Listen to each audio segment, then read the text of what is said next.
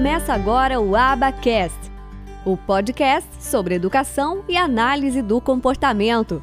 Apresentação: Michele Freitas. Um oferecimento do Instituto de Educação e Análise do Comportamento. Quando eu vou estar pronto para supervisionar outras pessoas? Né? Como que eu vou, é, quando eu estou, quando eu posso supervisionar outras pessoas? Aí, mais uma vez, a gente volta naquela de que eu não posso dizer o que você pode e o que você não pode fazer, porque não existe regulamentação.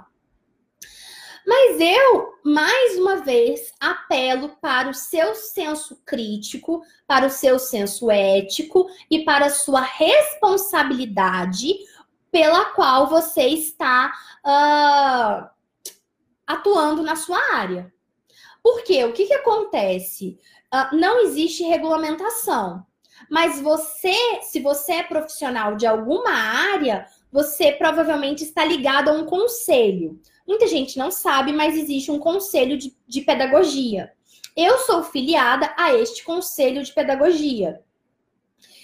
Então, quem é psicólogo está ali, está ali é, é, é ligado ao CRP, quem é fonoaudiólogo e por aí vai. E aí, o que, que acontece? Você, enquanto profissional, você pode sim ser responsabiliz responsabilizado em uma ação civil e até mesmo, dependendo do seu grau, do que você fez, uma ação criminal, respondendo pelos seus atos. Então, nós temos que ter muita responsabilidade e muita seriedade com aquilo que nós estamos fazendo na nossa área. Tá? Porque nós podemos ser responsabilizados juridicamente por isso, mesmo que a área não tenha regulamentação. Tá certo? Então, esse é um ponto. Então, quando que eu acho que você está pronto para fazer, para você ser um supervisor? Bom, eu acredito que você pelo menos tenha que ter uma pós-graduação muito bem feita e que já tenha atuado na área é, para você poder ser um supervisor. E eu não vou colocar atuado na área por três anos, por dois anos, porque você pode ter atuado na área por dois anos e ter tido somente três clientes.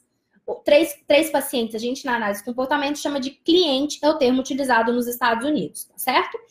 É, você pode ter tido só dois. Então, o que, que são dois anos, sendo que você só teve experiência com duas, dois clientes atendidos?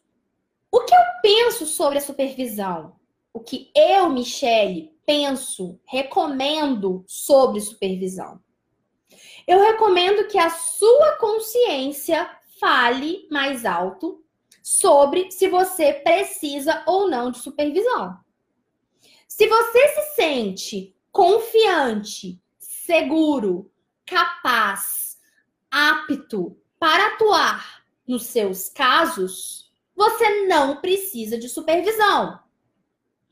Se você sente que você precisa de ajuda para atuar nos seus casos, você deve buscar uma supervisão. E aí você é livre para escolher o supervisor que você acha que encaixa no perfil que você busca. E essa é a vida. Então, o primeiro passo é você ter empatia com a pessoa que vai te supervisionar. Você precisa gostar do trabalho dela, você precisa admirar o trabalho dela, você precisa gostar da forma como ela passa o conhecimento, você precisa gostar da forma como ela organiza os materiais. E aí você precisa ver se o modelo de supervisão que essa pessoa tem vai atender aquilo que você precisa. Porque não existe uma norma de que a supervisão tem que ser assim, assim, assim, assado. Cada pessoa vai desenvolvendo o seu modelo de supervisão. Eu tenho o meu. A Ana, minha colega, tem o dela. E assim, cada profissional tem o seu. Eu tenho o meu dentro do que eu acredito que é eficaz, que é efetivo e é como eu gostaria de receber uma supervisão. E eu muitas vezes busco sim supervisão de pessoas que eu admiro o trabalho delas. Então, meu, quando eu vou escolher alguém, ah, eu quero discutir um caso, eu quero ter uma opinião. Para mim, a, a, primeira coisa, claro, é a, a formação dessa pessoa. E a segunda coisa é eu admirar essa pessoa. Eu preciso ter admiração pelas pessoas que eu aprendo com elas. Eu preciso disso.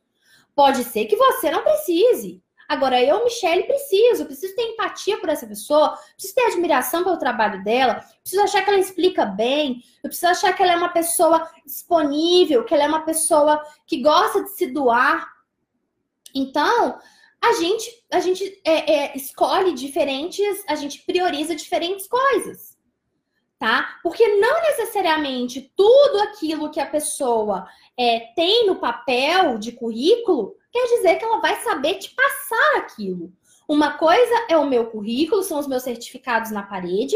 Outra coisa é a minha capacidade, a minha didática, o meu compromisso, o meu gostar de passar a informação. São coisas totalmente diferentes.